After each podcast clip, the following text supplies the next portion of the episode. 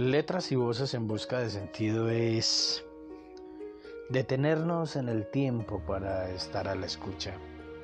Permitir que la voz llene el espacio de la resonancia. Dar lugar a una emoción en lo sonoro y no en lo visual. Resaltar la vitalidad de la imagen del sonido. Encontrar un sentido que no se rige al entendimiento, sino a la intuición del eco mágico que hace aparecer y desaparecer al mismo sentido. El hoy virtual nos permite percibir un llegar y un partir simultáneos, hacer relación de existencias y sonidos en una emisión infinita que se despliega en la apertura de un sentirnos. Comprendamos la escucha como espacio de reflexión. El cuerpo así es la cavidad de resonancia de esas voces, letras, sentidos que son creciendo, de esas voces, letras, sentidos que son tiempo por venir.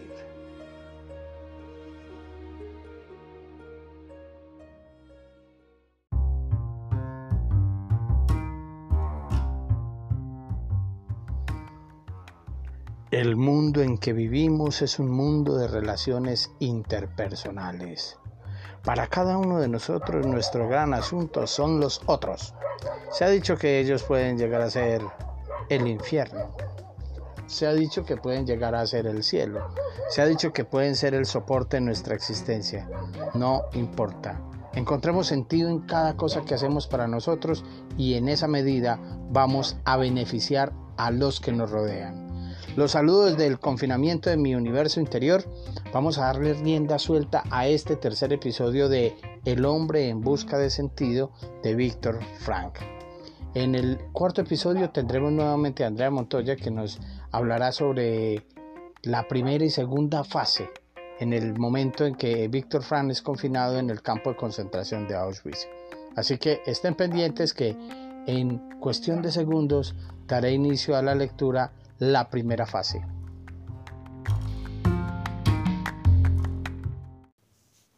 Primera fase. Internamiento en el campo. Al examinar la abundante documentación recogida de las observaciones y experiencias de los confinados en los campos de concentración, se distinguen tres fases psicológicas en la reacción de los reclusos a la vida en el campo. La fase inmediata al internamiento, la fase de adaptación y la fase que sigue a la liberación. Estación de ferrocarril de Auschwitz. El síntoma característico de la primera fase es el shock. En ciertas situaciones, ese shock puede preceder a la entrada del recluso en el campo. Ofreceré como ejemplo las condiciones de mi propia llegada al campo. 1.500 personas fuimos transportadas en un tren durante varios días con sus noches. En cada vagón se hacinaban 80 personas tendidas sobre su equipaje, lo poco que conservábamos de nuestras pertenencias. Los vagones estaban tan repletos de gente que solo quedaba despejada la parte superior de las ventanillas por donde entraba la claridad gris del amanecer. Todos creíamos que nos llevaban a una fábrica de municiones como empleados para trabajo forzados. No sabíamos siquiera si seguíamos en Silesia o si habíamos entrado ya en Polonia. De pronto el silbato de la locomotora sonó con un aire misterioso, como un lamento de compasión por el cargamento destinado a la desgracia. El tren realizó una maniobra y aminoró la marcha. Estábamos entrando en una estación. Entonces se escuchó un grito angustiado. ¡Hay un letrero que dice Auschwitz! Sentimos que se nos paralizaba el corazón. Auschwitz. Ese nombre evocaba las mayores atrocidades, cámaras de gas, hornos crematorios, el exterminio. El tren seguía avanzando despacio, casi vacilante, como si tratara de evitar a los pasajeros la constatación de la atroz evidencia. Auschwitz. La claridad de la mañana dejaba ver los contornos de un inmenso campo, una larga extensión de alambre de espino, las torretas de vigilancia, los potentes focos y las interminables filas de androjos figuras humanas, paradas bajo la luz grisácea del amanecer, arrastrándose sin rumbo por las dolosas calles del campo hacia un destino incierto. Se oían voces aisladas y silbatos de mando. No sabíamos qué significaban. Imaginé cadalzos con cuerpos colgados de una cuerda. Me estremecí de horror, pero la realidad no iba a diferir de lo imaginado. Lentamente teníamos que acostumbrarnos a la inmensa y terrible barbarie. El tren se detuvo al fin en la estación. El silencio inicial fue roto por los estridentes gritos de mando. A partir de entonces, Oiríamos constantemente esos bramidos ásperos en todos los campos. Parecían los estertores de una víctima, roncos y cortantes, saliendo de la garganta de un hombre que no podía dejar de gritar, un hombre al que asesinaban una y otra vez. Las puertas del vagón se abrieron de golpe y un pequeño destacamento de reclusos nos recibió con una ligera algazara. Vestían trajes a rayas, tenían las cabezas rapadas, pero parecían bien alimentados. Hablaban en todas las lenguas europeas imaginables y se expresaban con cierto humor que en esas circunstancias resultaba grotesco. Como quien se agarra a un clavo ardiendo, dado mi innato optimismo, que tantas veces me ha ayudado a controlar mis sentimientos, incluso en situaciones más desesperadas, me aferré a esta idea. Estos prisioneros tienen buen aspecto, aparentan buen humor e incluso se ríen. ¿Quién sabe? Quizá yo consiga ser uno de ellos. En psiquiatría hay un estado de ánimo que se denomina ilusión del indulto. Se trata de un proceso de consolación que desarrollan los condenados a muerte antes de su ejecución conciben la infundada esperanza de que van a ser indultados en el último minuto. Nosotros también nos aferrábamos a una débil esperanza e incluso frente a la evidencia creíamos que aquello no sería tan cruel. Las mejillas sonrosadas de los reclusos que nos habían recibido alentaban nuestra ilusión. Entonces no sabíamos entonces no sabíamos que componían un grupo especial seleccionado para servir de comité de recepción a la remesa de prisioneros que diariamente llegaban a la estación. Acogían a los recién llegados, se ocupaban de sus equipajes y de los escasos objetos que traían, incluso de las joyas escondidas que habían superado todos los controles. Auschwitz era un lugar insólito en la Europa de los últimos años de la guerra. Debió de haber allí un verdadero tesoro. En sus almacenes se acumulaba oro, plata, platino y diamantes, sin contar lo incautado por las SS. Metieron a unas 1.500 personas en un barrancón para un máximo de 200, a la espera de trasladarnos a campos más pequeños. Hambrientos, tiritando de frío, no disponíamos de espacio ni para estar en cuclillas y menos para tumbarnos. En cuatro días el único alimento que ingerimos fue un trozo de pan de unos 150 gramos. En esas duras condiciones oí a un prisionero veterano encargado del barrancón regatear con un miembro del comité de recepción por un alfiler de corbata de platino y de diamantes. La mayoría de las ganancias de tales transacciones se convertían en tragos de aguardiente. No recuerdo cuántos miles de marcos se necesitaban para comprar suficiente aguardiente como para pasar una tarde alegre, pero sí sé que los veteranos necesitaban beber. En estas circunstancias, ¿quién podría reprocharles que intentaran calmar su conciencia con la embriaguez?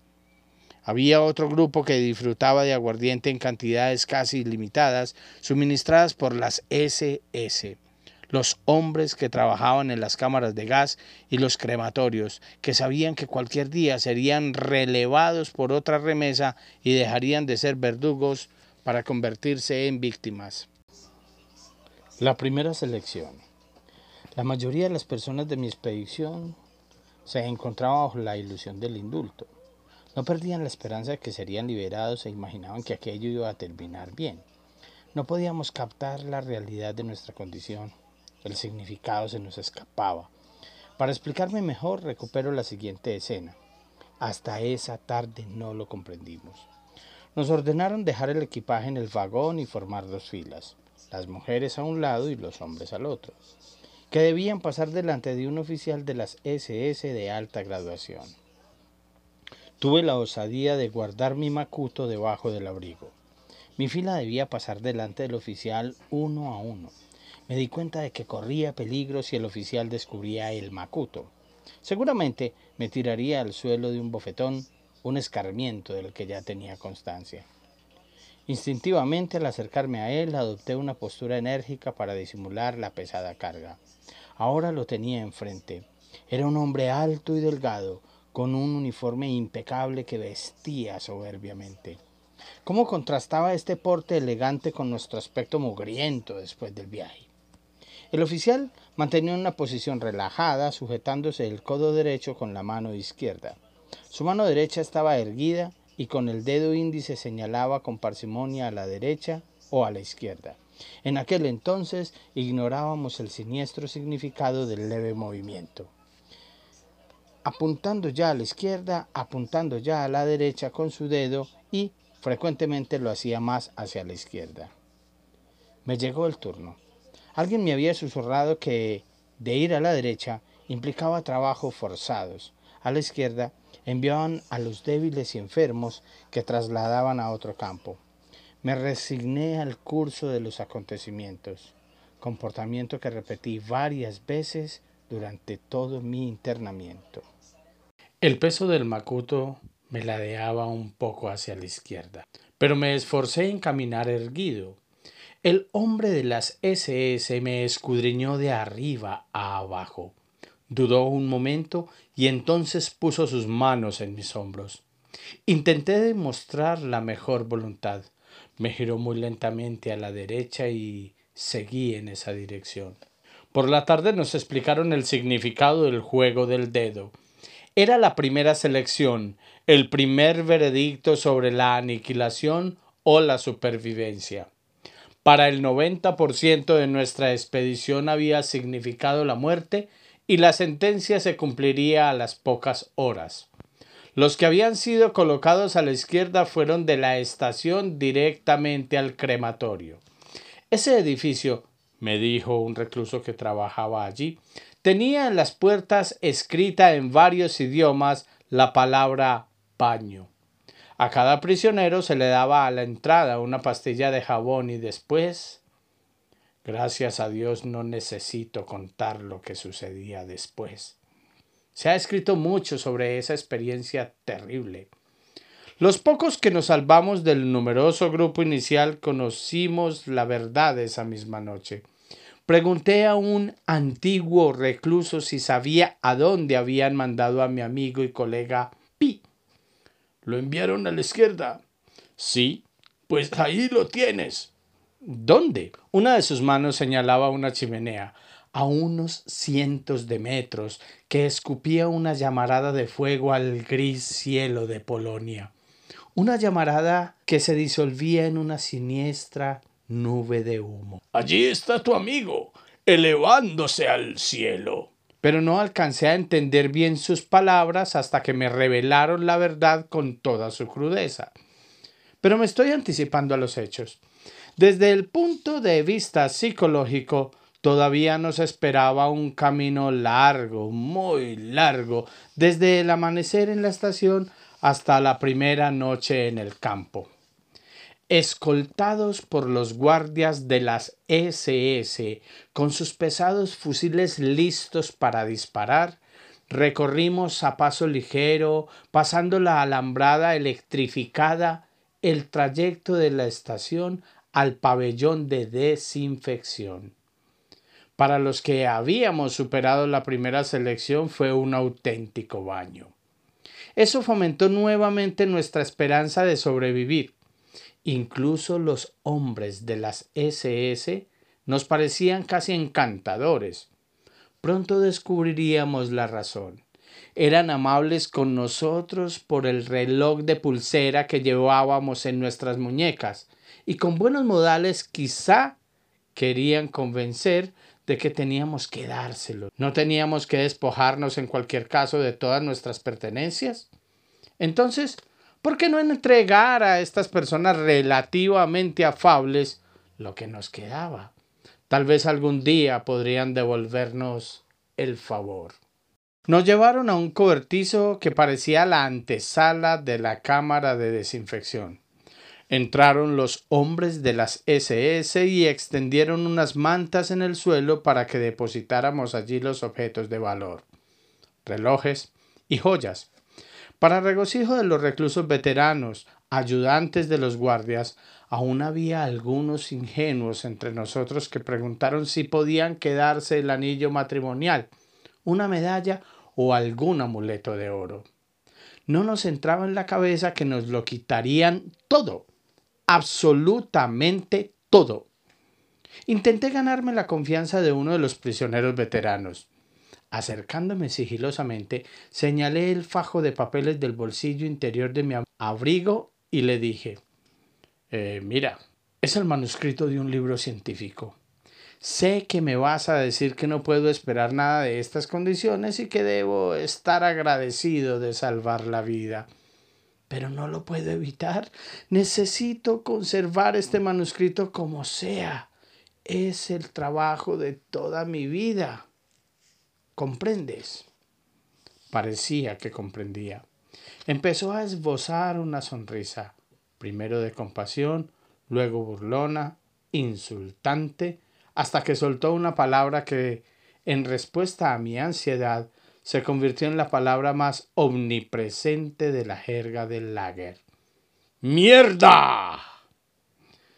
En ese momento comprendí la verdad desnuda del campo de concentración y me llevó a culminar la primera fase de mi reacción psicológica. Hice borrón y cuenta nueva, dejando atrás toda mi vida anterior. De pronto se produjo un revuelo entre mis compañeros de expedición, que habían permanecido de pie, pálidos y asustados, forcejeando con su esperanza. De nuevo oímos voces roncas vociferando órdenes. Nos introdujeron a empujones en la antesala de los baños. Allí, un hombre de las SS aguardaba a que todos estuviéramos dentro. Luego dijo os doy dos minutos cronometrados por mi reloj. En dos minutos tenéis que desnudaros y dejar todo en el suelo. Solo podéis quitaros o quedaros con los zapatos, el cinturón o los tirantes, las gafas y en todo caso el braguero. Empiezo a contar ya. Nos quitamos la ropa con increíble rapidez. Según pasaba el tiempo, nos poníamos más nerviosos y algunos se trataban con el cinturón, se trababan con el cinturón o con los cordones de los zapatos. Entonces oímos los restallidos del látigo por primera vez, las largas correas de cuero sobre los cuerpos desnudos. Después nos metieron en otra habitación para afeitarnos no solo nos rasuraron la cabeza, sino que nos dejaron todo el cuerpo sin un pelo. A continuación fuimos hacia nos alinearon otra vez. Apenas nos reconocíamos unos a otros y mirábamos angustiados el techo, pero comprobamos con gran alivio que de las duchas salía agua, agua de verdad. La existencia desnuda. Mientras esperábamos la ducha se nos hizo patente nuestra desnudez en su sentido literal. Éramos solamente un cuerpo, nada más. Solo poseíamos la existencia desnuda. ¿Qué vínculo material me ligaba a la vida anterior? En mi caso eran las gafas y el cinturón, pero a este último pronto tuve que cambiarlo por un pedazo de pan. A los que usaban braguero les reservaban otra sorpresa. Por la tarde, el prisionero a cargo de nuestro barrancón nos recibió con un discursito de bienvenida. Aseguró que, por su honor, personalmente colgaría de aquella viga, y la señaló, a quien llevara consigo dinero o joyas en el braguero. Explicó con orgullo que las leyes del campo concedían ese derecho a los veteranos. También con los zapatos tuvimos problemas. Aunque supuestamente podíamos conservarlos, los que tenían zapatos en buen estado fueron obligados a entregarlos y se los cambiaron por zapatos desgastados y de otro número. Les fue aún peor a los que, guiados por el consejo de los veteranos, habían cortado la caña de las botas disimulando el corte con jabón. Los hombres de las SS conocían esa práctica y metieron a todos los sospechosos del engaño en una habitación contigua. Oímos de nuevo los chasquidos de los látigos y los gritos de los torturados. Esta vez el castigo duró bastante, bastante tiempo. Las primeras reacciones. Así se desvanecían una tras otra las ilusiones que algunos de nosotros habíamos aún concebido. Y entonces, inesperadamente, la mayoría nos sentimos embargados por un humor macabro. Ese humor no provocaba la conciencia de no tener nada excepto nuestra ridícula existencia desnuda. Cuando las duchas empezaron a funcionar, todos hicimos de tripas corazón y bromeamos sobre nosotros mismos y sobre los demás. A fin de cuentas, salía agua de verdad. Del extraño sentido del humor, se apoderó de nosotros otra sensación, la curiosidad. Ya había experimentado antes ese tipo de curiosidad como reacción primaria en situaciones extremas. Cuando haciendo montañismo sufrí un accidente que casi me costó la vida, en el peor momento, durante un segundo o milésimas de segundo, sentí la aguda curiosidad de saber si saldría con vida, con el cráneo fracturado o con otras lesiones. Esa fría curiosidad predominaba incluso en Auschwitz. Ella nos permitía distanciarnos de alguna manera de lo que nos rodeaba y nos facilitaba contemplar la realidad con cierta objetividad. En aquellos momentos utilizábamos en ese mecanismo como medida de protección. Estábamos ansiosos por saber qué iba a suceder y qué consecuencias tendría, por ejemplo, estar de pie a la intemperie con el frío del final del otoño, completamente desnudos y mojados por el agua de la ducha. A los pocos días, la curiosidad derribó en sorpresa. No nos habíamos resfriado. El lager reservaba muchas sorpresas semejantes para los recién llegados. A los médicos del grupo nos sorprendió comprobar la falsedad de los libros de medicina. Siempre se ha afirmado que el hombre necesita determinado número de horas de sueño para poder vivir. Mentira. Yo creía que ciertas cosas eran imprescindibles, que no podría dormir sin esto o vivir sin aquello. La primera noche en Auschwitz dormimos en literas de tres pisos. En cada litera de aproximadamente 2 por 2.5 metros dormían nueve hombres directamente sobre tablones. A cada cajón, es decir, a nueve presos, correspondían dos mantas. Lógicamente, solo podíamos estar tendidos de costado, apretujados como sardinas en lata, lo que tenía cierta ventaja, combatir el frío que penetraba en los huesos. Algunos usaban de almohadas sus zapatos, aunque cubiertos de lodo, a pesar de que estaba prohibido. Había otra opción, bastante penosa, para hacer una almohada. Apoyar la cabeza sobre el pliegue casi imposible del brazo, a punto de dislocarse. Pues bien, en esas infames condiciones conciliábamos el sueño que nos traía alivio y olvido de las penas durante las horas. Quisiera señalar algo más sobre nuestra capacidad de soportar los envites del lager. A pesar de no cepillarnos nunca los dientes y de la carencia vitamínica que sufríamos, teníamos las encías más sanas que nunca. Resistíamos medio año con la misma camisa, si a eso se le podía llamar camisa. Otra cosa inexplicable.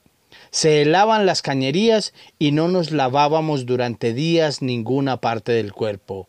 Y, sin embargo, las llagas y las heridas de las manos, sucias del trabajo en la tierra, no supuraban, a menos que se congelaran. Un prisionero que antes tenía el sueño ligero, a quien despertaba el más mínimo ruido, ahora dormía profundamente con otro compañero apretujándose a su lado y roncando en su oído. Si alguien nos hubiera preguntado si la afirmación de Dostoyevsky, que define al hombre como un ser que puede acostumbrarse a todo, era cierta, habríamos contestado, sí, el hombre puede acostumbrarse a todo, pero no nos pregunte cómo lo hace. Lanzarse contra las alambradas. Pero conviene aplazar el análisis de estas cuestiones, pues estamos en el comienzo de nuestro ensayo psicológico y los presos no tenían aún en tan poco tiempo una conciencia precisa de su estado. Nos hallábamos todavía en la primera fase de nuestras reacciones psicológicas. La idea de suicidarnos estaba presente en prácticamente todos nosotros, aunque fuera por momentos. Nacía de lo desesperado de la situación, de la amenaza de muerte que día tras día, hora tras hora, cada minuto se cernía sobre nosotros, y de la proximidad de la muerte de otros, la mayoría, como resultado de las convicciones personales que luego mencionaré, la primera noche en el lager me prometí a mí mismo no lanzarme contra las alambradas. Esa era la expresión, en la jerga del campo, del método más frecuente de suicidio, tocar la valla de alambre electrificada. No resultaba tan difícil en Auschwitz decir no lanzarse contra las alambradas. No resultaba tan difícil en Auschwitz decir no lanzarse contra las alambradas. No tenía sentido suicidarse, pues para el prisionero común y corriente la esperanza de vida, considerando objetivamente las circunstancias y aplicando un cálculo de posibilidades, eran muy escasas.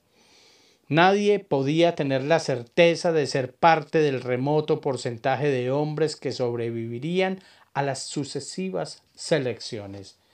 De ahí que en la primera fase del shock, el recluso de Auschwitz perdiera el miedo a la muerte.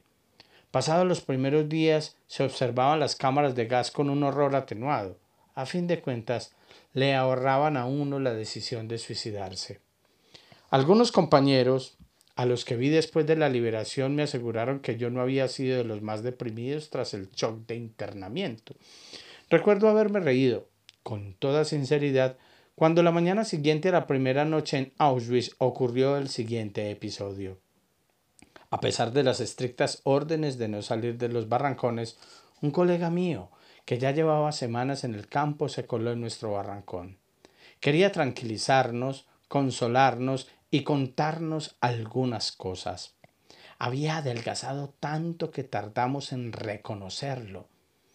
Como fingiendo humor y despreocupación, nos dio unos cuantos consejos apresurados. No tengáis miedo, no temáis a las selecciones. El doctor M se refería al jefe de la selección médica de las SS. Eh, siente debilidad por los médicos. No era cierto. Las amables palabras de mi amigo no correspondían con la verdad. Un prisionero de unos 60 años, médico de un bloque de barrancones, había suplicado al doctor M que liberara a su hijo destinado a la cámara de gas. El doctor M rehusó fríamente ayudarlo. Pero hay una cosa que os aconsejo, continuó, que os afeitéis si es posible a diario, aunque tengáis que hacerlo con un trozo de vidrio y a cambio del último pedazo de pan. Así pareceréis más jóvenes y los arañazos que las harán que las mejillas parezcan más losanas. Si queréis seguir vivos, el único modo de conseguirlo es aparentar capacidad en el trabajo.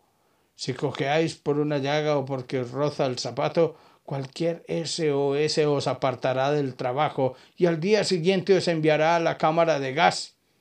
¿Sabéis a quién llamamos aquí musulmán?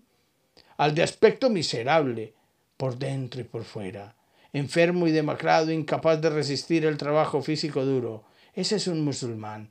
Antes o después, más bien antes, el musulmán acaba en la cámara de gas. Por eso os lo repito, afeitaros a diario, manteneros siempre erguidos, andad con soltura, y no os mandarán a la cámara de gas. Ninguno de vosotros, aunque llevéis solo veinticuatro horas aquí, debéis temer a la cámara de gas. Salvo, quizá tú, me señaló y dijo Espero que no tomes a mal lo que te diga con tanta franqueza. Continuó dirigiéndose al grupo. Es el único de vosotros que debe preocuparse por la próxima selección. Los demás podéis estar tranquilos. Yo sonreí. Sonreí. Estoy convencido ahora de que cualquiera en mi lugar habría respondido aquel día de la misma manera, sonriendo. Creo que fue Lissing quien afirmó hay cosas que pueden hacerte perder la razón, a no ser que no tengas ninguna razón que perder. En una situación anormal, una reacción anormal constituye una conducta normal. Incluso los psiquiatras esperamos que las reacciones de un hombre ante una situación anormal, por ejemplo, la reclusión en un centro psiquiátrico, sean anormales en proporción a su grado de normalidad. La reacción de un hombre tras su internamiento en un campo de concentración supone también un estado psíquico anormal, pero si se juzga objetivamente en función del lager, se trata de una respuesta normal y, como demostraré más adelante, es la reacción típica ante esas determinadas condiciones de vida.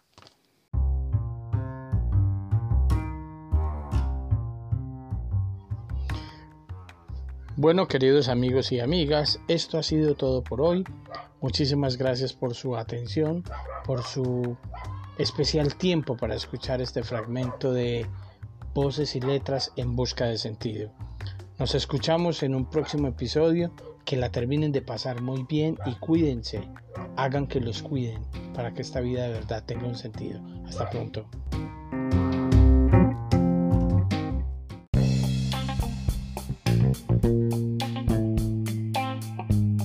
Hola amigos de Letras y Voces en Busca de Sentido. Qué atropello con estos tiempos en los que pensamos que de alguna manera trabajar en la casa sería trabajar un poco más holgados y descansados. Nada más alejado de la realidad. Trabajas mil horas y sientes que el cielo raso está encima de tu cuello, de tu cabeza. No alcanza el tiempo. Vamos a seguir eh, con esta travesía por Víctor Frank, el hombre en busca de sentido, que nos habla de su experiencia en un campo de concentración eh, y que nos trae a colación reflexiones en este momento que nosotros también lo hemos perdido todo hemos perdido la libertad de laboral, hemos perdido la libertad de expresarnos artísticamente, poéticamente, cinematográficamente, como queremos, hemos perdido eh, posibilidades increíbles de relacionarnos con el otro como solíamos hacer y estamos empezando a mutarnos, a convertirnos en otros seres, en otras personas, con otras cualidades con descubrimientos de cosas que sabíamos hacer pero que no poníamos en práctica ni proyectábamos de ninguna manera. Estamos eh, absolutamente siendo conscientes de lo nuevo que se revela ante nuestros ojos, sin colocar de por medio la palabra reinventar. No, nosotros no estamos mal hechos, nosotros no quedamos deformes, nosotros no estamos reinventando eh, nada, ni a nosotros mismos. Simplemente redescubriendo esos nuevos aspectos. Eh, Víctor Frank nos habla de ello, pero en este capítulo particularmente, la etapa 2, que es la vivencia, que la tuve que partir en dos segmentos, voy a terminar leyéndola pero reflexionando. Ellos tenían compañeros a los que se aferraban con alma, tripas y corazón porque eran con los únicos que podían hablar y se deshumanizaban, inmediatamente estas personas morían. Si los zapatos me servían, me los quedo. Si la camisa está mejor que la mía, me la quedo. Si tiene cualquier elemento que pueda ayudarme en mi supervivencia, me lo quedo. Importando un soberano pepino que la compañía que tuve durante horas y días a mi lado y que me dio aliento, se ha arrastrado como un despojo eh, que fue alguien o algo en vida y que simplemente va para una fosa común y que sé que no lo vuelvo a ver. Muchas personas en este momento en el país están viviendo por momentos absolutamente parecidos, cuando se enteran que sus seres queridos han muerto y ya no los vieron, cuando saben que esos seres queridos tengan o no coronavirus, como ha pasado en varias instituciones médicas, eh, sacan a las personas envueltas en cantidad increíble de plásticos o, cartón y de una disponer su cuerpo en una, en una mm, hoguera, como en la Inquisición, como en la Edad Media. Y solamente vemos eh, fugarse hacia el abismo universal del cielo eh, su humo, mezclado con el de otros compatriotas eh, que se van y que pues tuvimos la fortuna de haber conocido y compartido con ellos. Ahí vamos entrando, ahí vamos entrando en calor con esta segunda etapa que la vamos a terminar ya de, completar para irle dando final a el hombre en busca de sentido. ¿Qué sentido tiene que nosotros nos estresemos, nos volvamos una chicuca, una pendejada, un mar de nervios, si con eso no vamos a salir adelante de ninguna manera? Este hombre con su paciencia, con, con la tranquilidad con la que asumió y dejó obrar el destino es un ejemplo clásico que en mi parecer debemos tener en cuenta en estos momentos de maldita pandemia. Eh, pendiente, vamos a arrancar. Thank you.